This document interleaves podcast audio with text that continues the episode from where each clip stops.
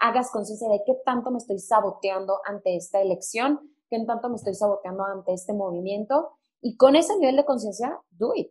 Porque si no, o sea, imagínate, hay gente que no cambia su vida, está literal sobreviviendo en lugar de estar viviendo porque qué miedo salir de donde estoy.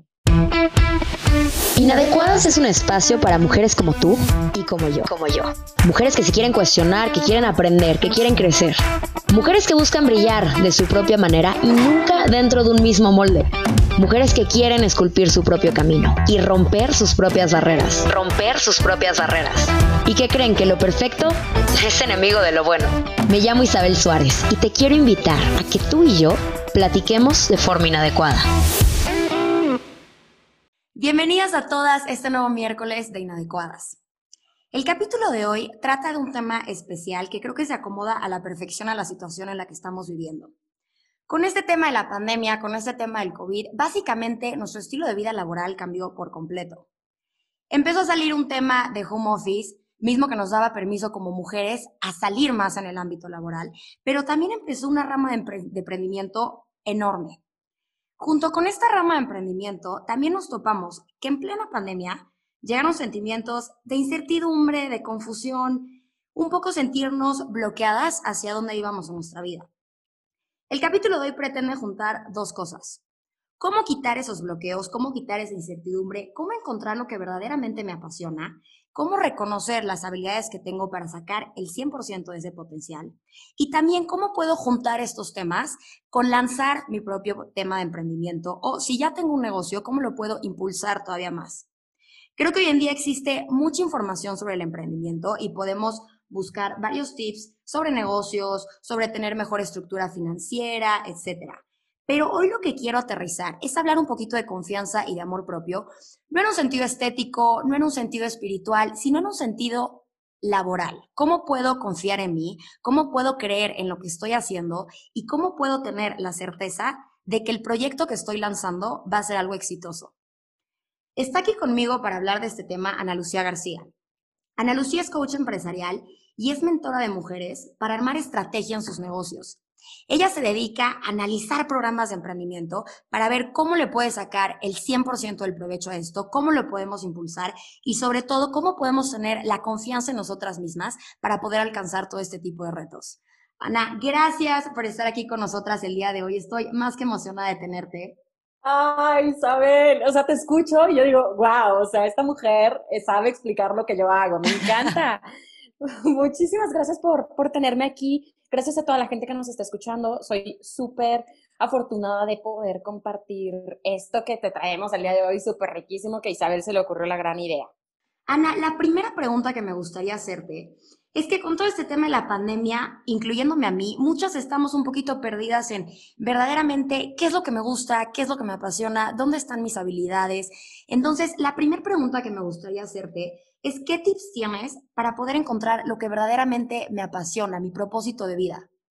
Mira, es una pregunta muy existencial y difícil de poderla desmenuzar en una hora, pero lo primero que yo, o sea, lo, lo que quiero que primero entienda la gente es que tú cuando estás buscando tu ruta laboral, estás acostumbrado a guiarte por tu carrera profesional porque el sistema es lo que nos enseña, porque en casa nos dicen que si estudiaste eso te tienes que dedicar a ello, porque te da miedo salir de esa comodidad y creer que no vas a poder sobrevivir de otra cosa. Entonces, casi siempre cuando las personas llegan y me dicen, ¿cómo puedo saber si esto es para mí? ¿Cómo puedo saber si tengo, si encontré mi propósito o refiriéndome a tu pregunta?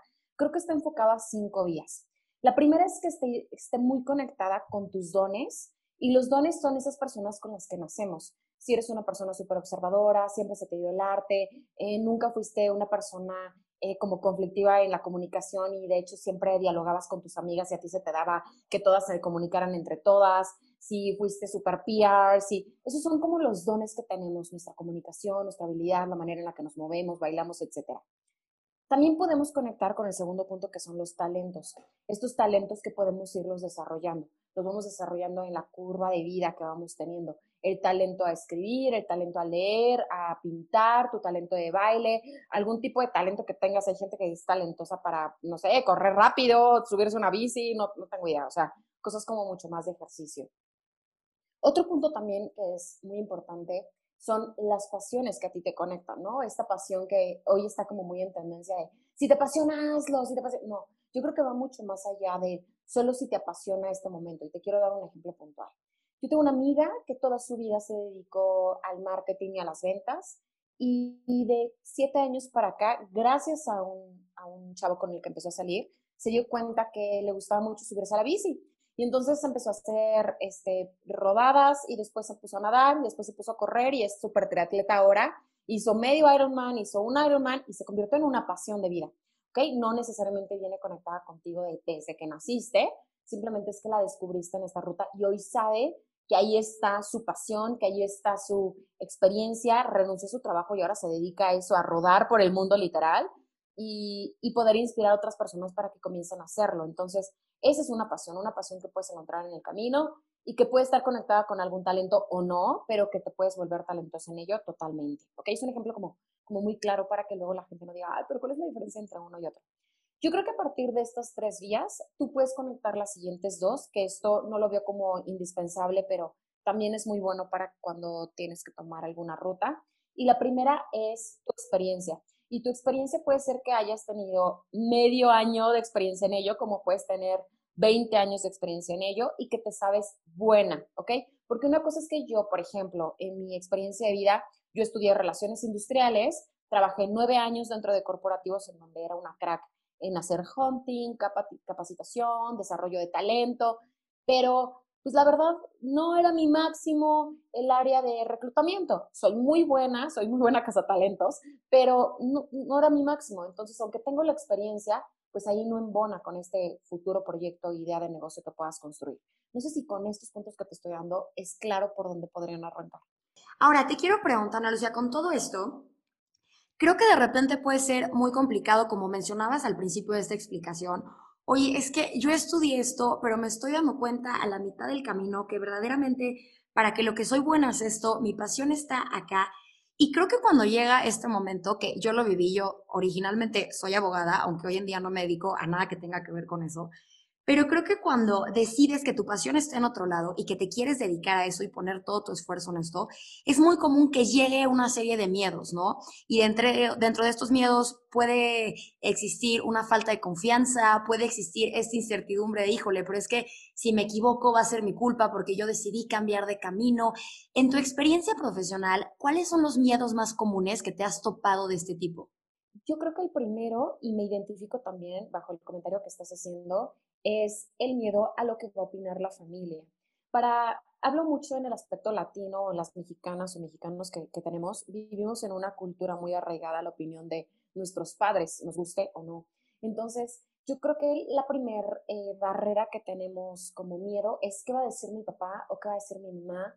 Y después viene el novio, si acaso tiene novio, tiene novia, eh, la pareja, mis amigos, porque esos son tus círculos más cercanos. ¿Qué pasa? El individuo eh, busca pertenecer, somos seres sociales y como seres sociales no queremos estar aislados de los espacios que amamos, la gente que nos ama, que nos respeta, que nos cuida o que nos cuidó el, resto de nuestra vida. Entonces, siempre queremos quedar bien con ellos, queremos pertenecer a ese núcleo, a esa, vamos a llamarle como a nuestra manada, ¿no? Tu manada, ¿qué va a decir, qué va a decir cuando mi papá sepa que la carrera que pagó, qué va a decir mi mamá? O soy el ejemplo a seguir de cuatro hermanos y cómo yo voy a poner el ejemplo. Entonces, todo ese tipo de miedos es el primero, es el miedo raíz, que es el familiar y es tu, tu núcleo y es lo más cercano.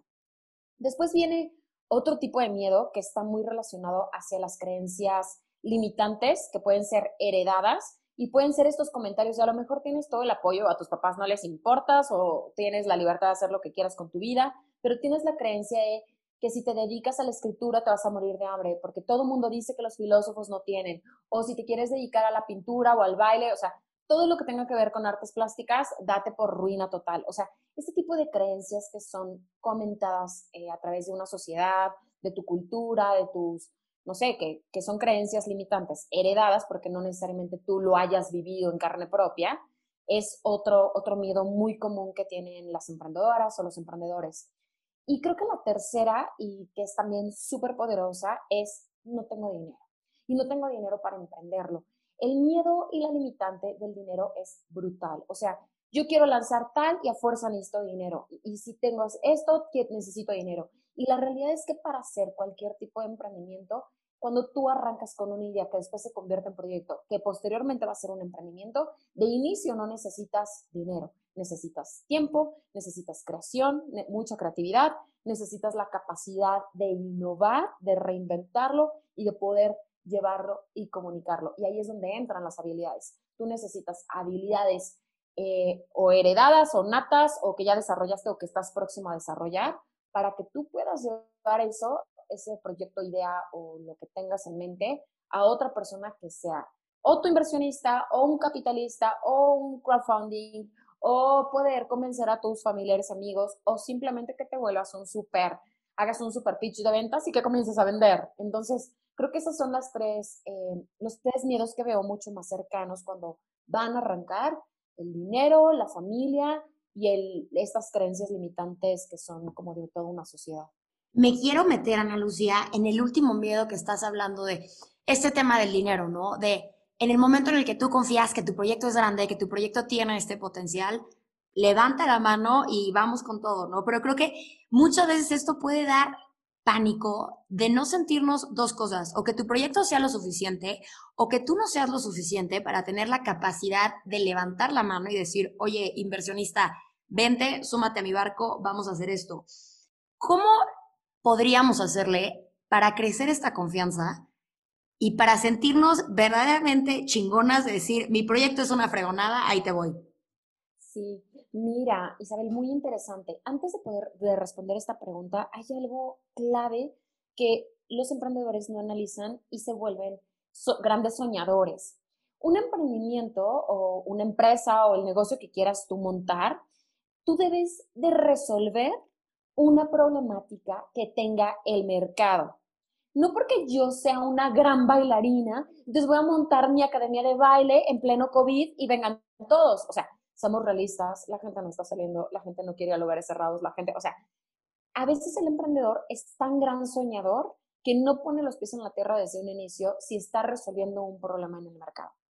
Entonces, para que tú te evites este trozo de, ay, no, lo está haciendo bien, lo está haciendo mal, y no te pongas el pie y entonces vivas con este temor de confiar en ti, primero sé una persona racional y sé muy crítica o muy crítico contigo diciendo, a ver, lo que yo quiero poner, lo que yo quiero llevar al mercado. Es una necesidad puntual. Hay un mercado específico, no importa que estés atacando un 1%. Ese nicho, ¿le estoy resolviendo un problema? Si sí, vas con todo.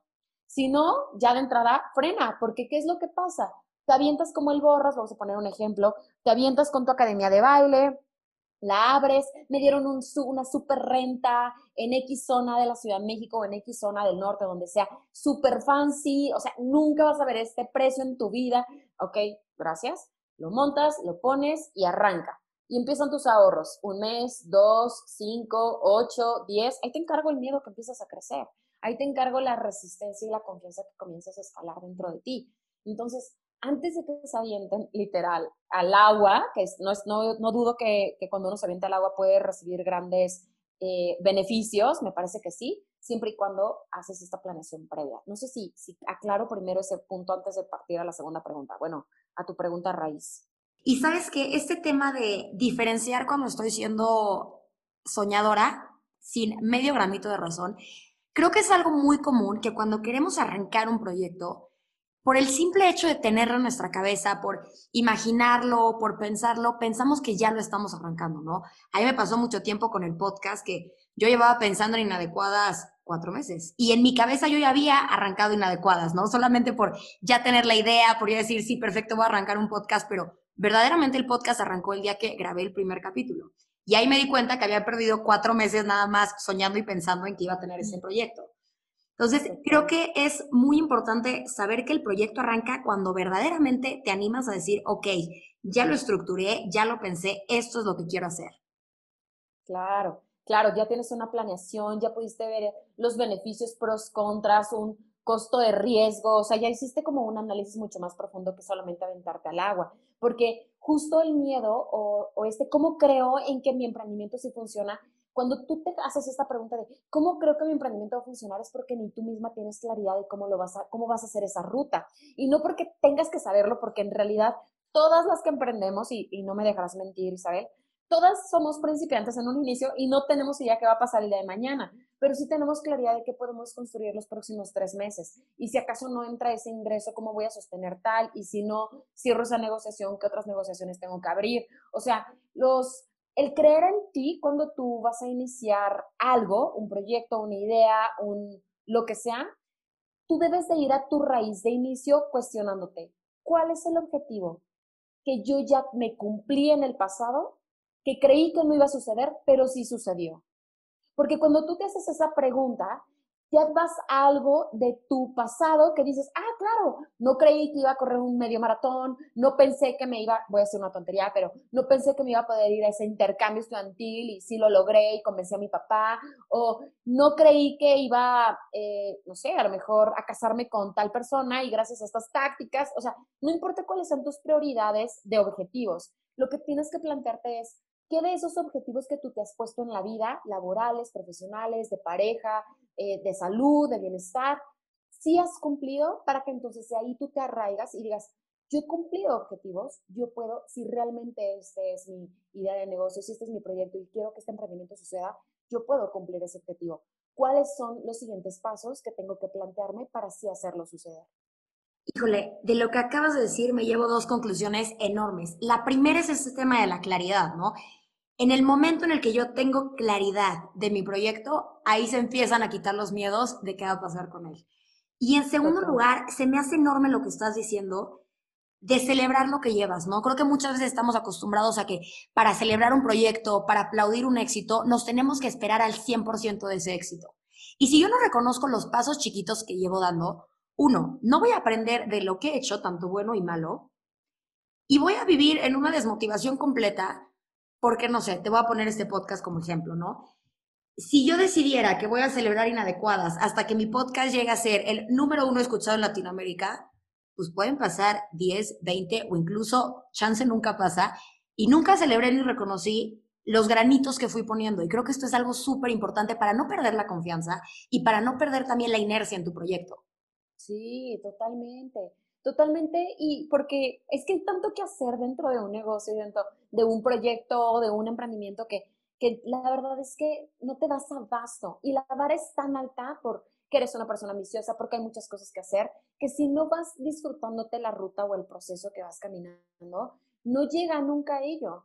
Entonces, siempre estas pequeñas pausas de que sí he logrado, que sí he cumplido, en o sea, en lugar de ver 12 meses, divídelo en 6, esos 6 divídelo en 3 y ese 3 ve mes a mes, porque es muy rico darte cuenta de, wow, e, este mes entrevisté a cuatro personas y el siguiente voy a entrevistar a fulanita de tal. ¿Y qué creen? Recibí un reconocimiento de tal empresa que escucharon mi podcast y quieren que grabe algo para ellos. O sea, ese tipo de pequeñitos logros que vas teniendo probablemente no estaban en tu planeación, en tu ruta, probablemente no tenías idea que eso te iba a ayudar a creer en ti, pero son las pequeñitas semillas que van haciendo que tú confíes y que creas que vas por buena ruta.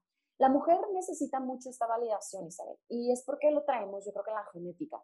Los hombres no tienen que estarse preguntando, y justo eso hablaba ayer con un, con un cliente, no tienen que estar diciendo, ay, este, es que no voy a emprender porque no confío en mí. Un hombre no tiene eso en su, en su raíz, en sus genes, en su, su, no sé, testosterona, no tengo idea, pero ellos no tienen ese temor, la mujer sí. Nuestra energía femenina todo el tiempo está viendo que sí, cómo, cómo lo desarrolla, si lo va a poder hacer. No, nosotros no tenemos que estar cuestionando todo el tiempo si creo en mí, creeré que puedo lograrlo. Es, es, todo el tiempo un tema de merecimiento, un tema de merecimiento de confiar, de posibilidades, de capacidad si una pudo, si tuviste que dos lo lograron, yo siempre pongo el ejemplo de Coco Chanel, me encanta la historia, si no la han visto, véanla, vean la película, me parece que es súper rica, el libro también está interesante, pero es que dices, wow, en una época tan complicada, ¿no? Tan complicada de, las mujeres, todavía no tenían derecho a muchas cosas. Hoy en día, si eres mujer y estás en esta tendencia de querer lanzar un negocio o montar tu primera idea y asociarte con alguien, empieza a vaciarlas, empieza a tener estos dos puntos muy claros, tu claridad y el comenzar a celebrarte lo que sí vas recorriendo, pero no te esperes hasta que pase un año porque entonces pues tampoco te disfrutas la ruta. Y sabes que, Ana Lucía, ahorita que estás mencionando estos temas de confianza, de merecimiento, de los bloqueos que nos vamos poniendo nosotras solitas, me encantaría entrar al tema del autosabotaje.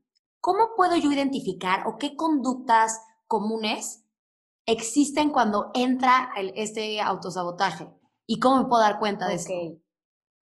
Ok, mira, eh, el autosabotaje, o sea, lo que debemos de tener muy claro es que como individuos, el inconsciente, y es decir, quiero hablar como de tu cerebro, o sea, tu mente, todo el tiempo va a buscar la comodidad extrema, que no esté en riesgo en ningún momento, porque es un, eh, nuestro sistema eh, literal, tanto el, el que está ahí reptiliano, busca no temer, busca el impulso, pero todo el tiempo estar seguro. Entonces, si tu mente está buscando todo el tiempo seguridad, cuando tú te sales de esa seguridad, en automático siente que está en riesgo.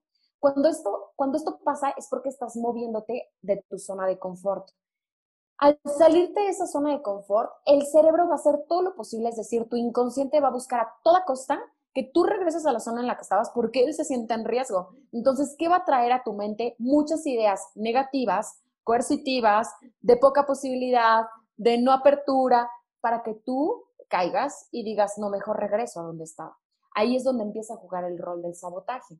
El sabotaje arranca en el momento en el que tú estás dejando tu zona de confort y comienzas a experimentar creencias limitantes que no tienes identificadas, pero que entonces comienzas a validar. Tu cerebro va a hacer todo lo posible por validar del, ¿ves? Te dije, el abuelo siempre dijo que si escribías te ibas a volver pobre.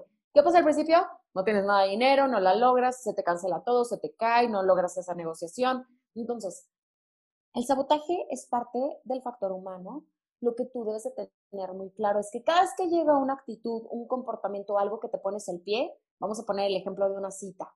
Hace mucho no salías con alguien y entonces, pues ya, al fin te animaste y vas a tener un date después de ese amor que te rompió el corazón. Y entonces, pues tú dentro de ti tienes miedo, por eso no había salido, ¿no? Entonces, tal y pasa y resulta que llega el día de la cita y a ti algo te da. Te da gripa, ese te torció el pie, se te rompió una uña, no salió el vestido que te ibas a poner, eh, tu mamá resultó que ese día te llamó y que tenía una emergencia. Entonces, tú, todos los factores, llámale energéticos, inconscientes o de posibilidad extrema, van a hacer que se sabotee ese gran evento porque miedo, porque resistencia, porque cambio, porque zona de confort abandonada. Si soy clara, es muy importante que te des cuenta que el sabotaje es parte de nuestro factor humano.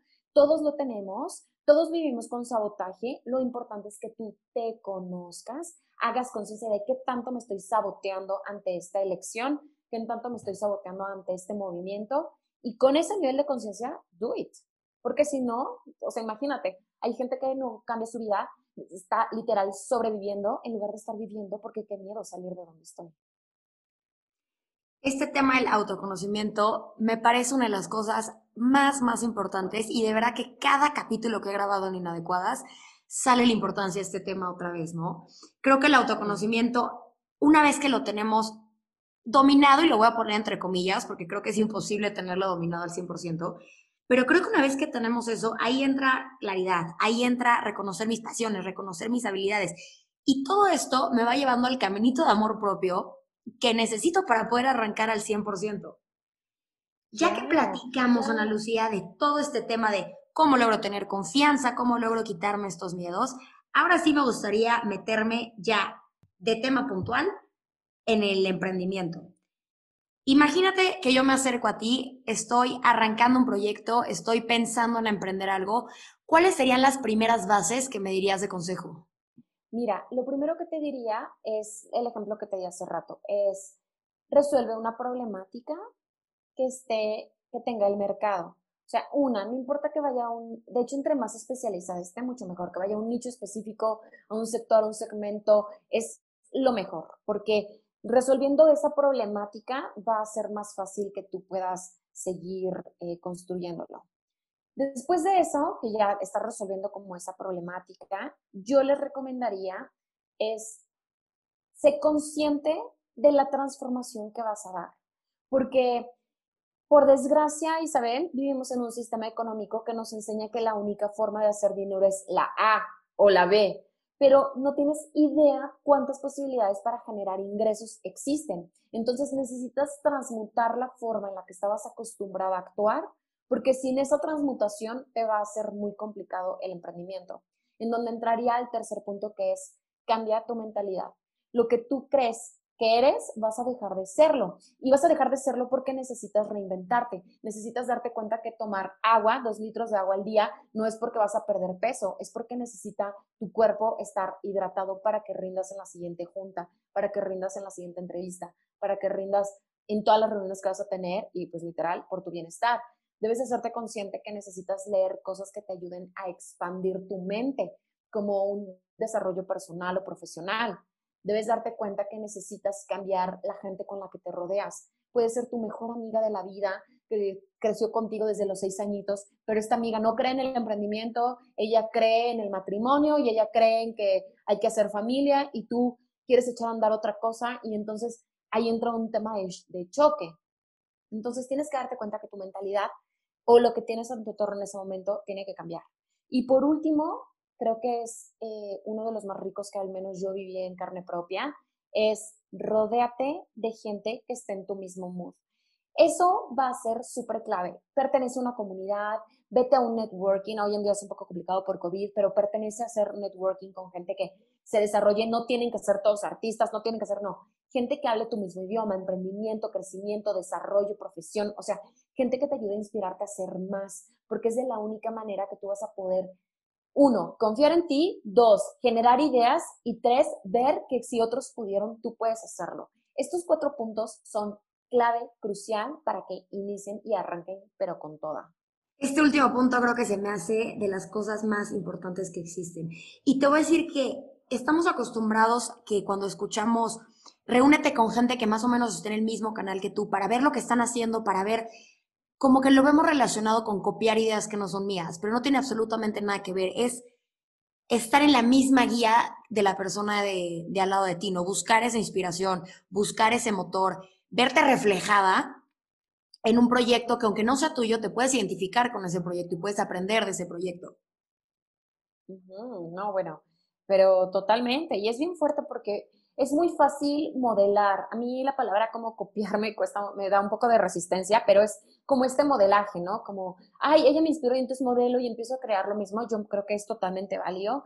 Todos nos modelamos en alguien y crecimos y nos inspiró, pero el objetivo es que no te claves únicamente en ese modelaje, sino que tú veas lo que hablamos desde un inicio tu talento, tu pasión, tu manera en la que conectas, los dones que tú tienes, cuál es tu diferenciador. O sea, cuando una persona arranca su emprendimiento y comienzas a hacer ese análisis de su modelo de negocio, de cuál es mi producto, cuál es el servicio, quién es mi cliente, cuál es ese cliente, cuál es la fuente de ingresos que voy a tener, cuáles son los canales de venta que voy a propiciar, cuáles son mis operaciones. Cuando tú empiezas a hacerte ese tipo de preguntas profundas de modelo de negocio, yo te garantizo que el modelaje por completo se invierte, porque el modelaje me sirve al principio para inspirarme, para ver y crecer, pero las preguntas a profundidad, mi energía como Ana Lucía, tu energía como Isabel, que a lo mejor podemos estar haciendo lo mismo o cosas totalmente distintas, pero vamos al mismo nicho, te, te garantizo que las respuestas que tú tengas ante estas preguntas son totalmente diferentes. Y es ahí donde tu emprendimiento, tu el, el negocio que estás construyendo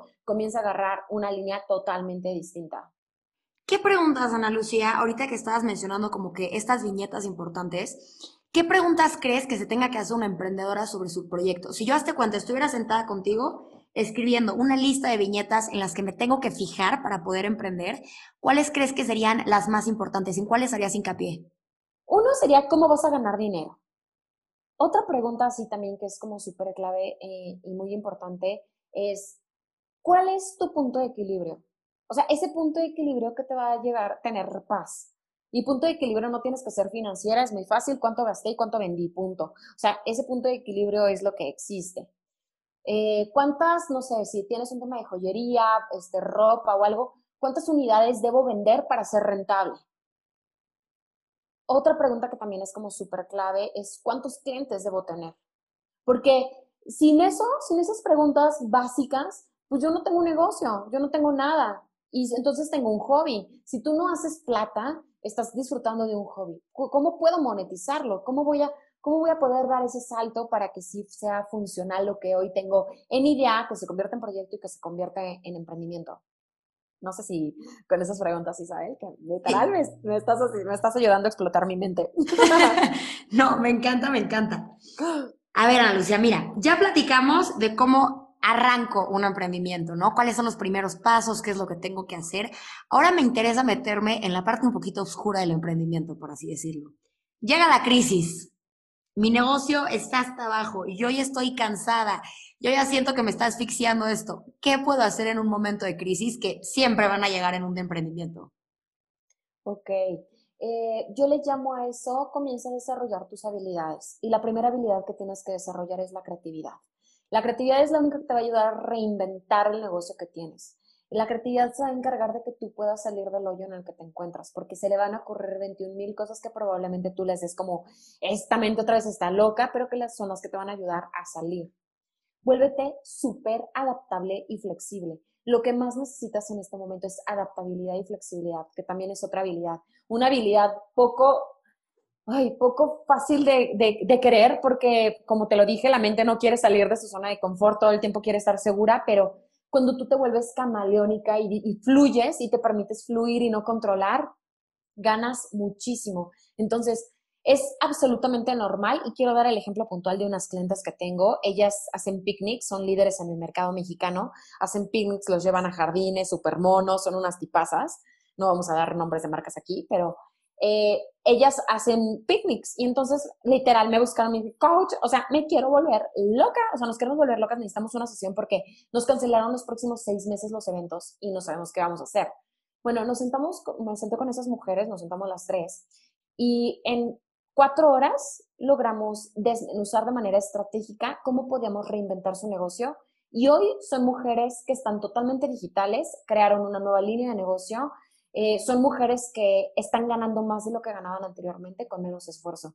Entonces, hay muchas oportunidades y posibilidades de que si lo hagas, solo que debes justo eso, soltar el control de que tú tenías la idea de que en el mes de febrero tiene que pasar A y está pasando dos, o sea, nada que ver las vocales con los números y punto, o sea, simplemente volverte más flexible. Ahora, es también totalmente real que hay emprendimientos que tienen que morir. O sea, hay muchos negocios que me, me, encanta que luego me buscan y, es que tienen que morir porque no hay forma de sostenerlos. Pero eso no significa que tenga que morir al 100%, puedes reinventarlo a otra forma. Ya no va a ser el restaurante, pienso mucho en unas amigas que tienen restaurantes en San Ángel, los restaurantes, ya sabes, así de súper antaño de, de, de San Jacinto, que yo digo, dude, me encantaría decirte que hay una forma de reinventar tu negocio, pero si está cerrada tres meses, ¿yo qué puedo decirte? Uber Eats, eh, haz, un, este, haz algo tú 100% personalizado que no tenga que ver con marcas de eh, delivery, pero crea tu propio delivery entonces y que puedas llevarlo a la acción, pero sí es por completo crear la creatividad y adaptabilidad y flexibilidad, Isabel. Esto de la flexibilidad creo que hoy más que nunca es súper, súper importante, porque creo que esta pandemia de madrazo nos enseñó que querer tener el control al 100% no nos va a dejar nada bueno. Y en segundo lugar, simplemente es imposible. Sí, es, es imposible. Y, y la verdad es que la gente sigue arraigada, en mi creencia, puedo estar equivocada, a que todo va a llegar a ser como antes. Y la verdad es que no vamos a volver a ser los mismos, porque porque todo cambió, porque hoy tienes otro tipo de miedo, porque hoy tienes otro tipo de idea. No sé si te ha pasado, pero hoy veo una película y yo veo gente que está entrando todos en un restaurante amontonados y lo primero que pienso es, ¡Ah! o sea, y, me doy cuenta que estoy yo así como, ah, estoy viendo una película, claro, ¿no? O sea, claro. me doy cuenta que, en mi chip ya está el, el cubrebocas, no, él no sé qué, o sea, yo no sé tú, yo no, o sea, no sé si vayamos a hacer el día de mañana madres, pero yo pienso en mi sobrino cuando me diga, es que cómo se podían meter a un antro y que te caía el sudor del de al lado, o sea, ¿cómo podías permitirlo? Yo creo que todo eso que nosotros vivimos de un montón de mucha gente, es que yo creo que eso quedó en el pasado y está bien porque así también se cambió, eh, no sé, pasamos de las carrozas a los autos y de los autos a tal, o sea, hemos ido mutando como individuos, como seres vivos, ha cambiado porque deja de ser funcional lo que teníamos, entonces es, es, un tema, mira Isabel, no, no terminaríamos de hablar de esto, pero yo creo que la realidad es que no vamos a regresar a ser lo que éramos. Y este, esta esperanza de, ay, no, sí, y entonces ya que pase esto, es que no va a pasar, porque no ya aceptas que esta es la realidad, que esto es lo que hay y que sí puedes hacer mucho si fluyes como está yendo la corriente. Va a ser más sencillo. Ana Lucía, para empezar a cerrar un poquito este capítulo, me interesa muchísimo meterme al tema de las prioridades y te, y te voy a explicar por qué. Creo que hoy en día glorificamos mucho el estar en friega, ¿no? Entre más ocupada tengas tu agenda, pero entre más proyectos tengas, pero entre menos horas duermas, más chingona eres. Y creo que llega un punto donde solita nos metemos un burnout, nos metemos un agotamiento, que por más que estemos haciéndolo increíble en nuestro proyecto, estamos dejando la felicidad y las ganas de hacerlo completamente por detrás. Entonces, me gustaría que nos platicaras un poquito tu opinión en este tema de prioridades dentro del emprendimiento, ¿no? Cómo no me puedo olvidar de ser feliz mientras voy en el camino a emprender ni tampoco de las otras partes de mi vida que a veces es importante no estar descuidando tanto. Mira, eh, me encanta el tema de priorizar y el tema de productividad es uno de mis temas favoritos y siempre se inicia cuando doy sesiones con mis coaches, son los, como las primeras sesiones porque sin eso no eres nada.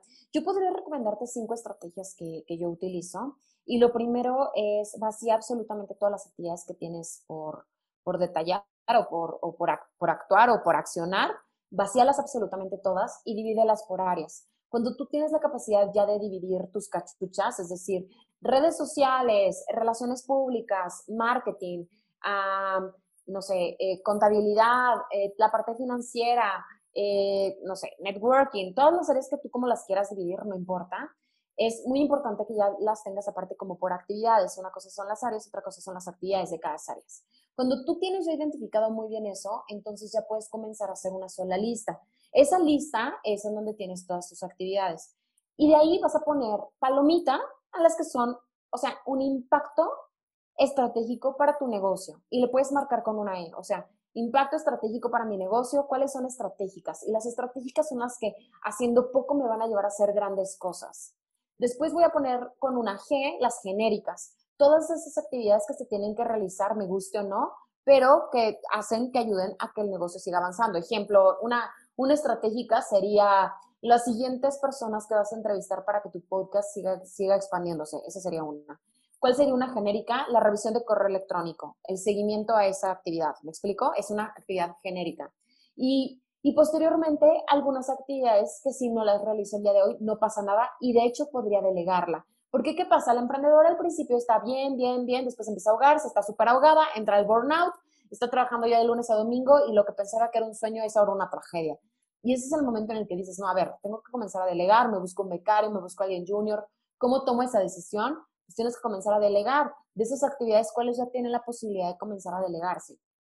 Y así tú vas a poder considerar que el esfuerzo que tú estás haciendo, en donde sí tienes que invertirlo, porque yo puedo ser una crack, no, no, sé, mucha gente a lo mejor aquí no me conoce, pero yo doy muchas sesiones uno a uno, tengo una membresía donde tengo muchas emprendedoras y aparte doy conferencias o talleres para corporativos. Y entonces yo digo, ah, bueno, pues padrísimo, todas las actividades que tengo, pero ¿qué es lo que realmente yo amo de esto que jamás en la vida voy a abandonar? Y son, por ejemplo, las sesiones uno a uno. A mí me encanta, me encanta estar con la emprendedora y verla cómo se potencializa. Y cualquier persona del mercado me diría, Uta, eso es cero rentable porque ya te volviste un cuello de botella, pero eso es lo que yo amo. Y así tengas cinco personas, no me importa, no dejaré de hacerlo en mi vida.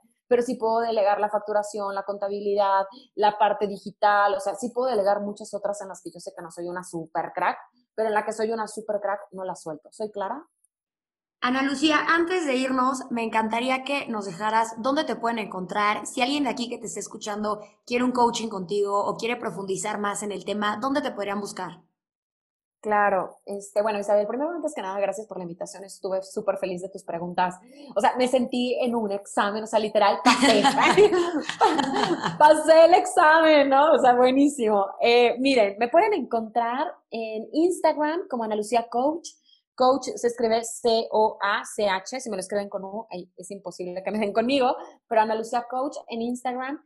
Eh, acabo de lanzar hace unos cuatro meses mi, empresa, es una desarrolladora de talento para emprendedoras y marcas personales. Ahí me encuentran como Empretop, también en Instagram, Empretop. Y por correo electrónico me pueden encontrar en hola arroba.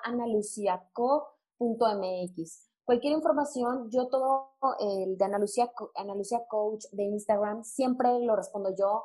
Yo me hago cargo 100% de los mensajes directos, pueden escribirme, pueden pedir haya informes sin ningún problema. Si necesitan algo un poco más detallado y personalizado, feliz de la vida estaré de dárselos.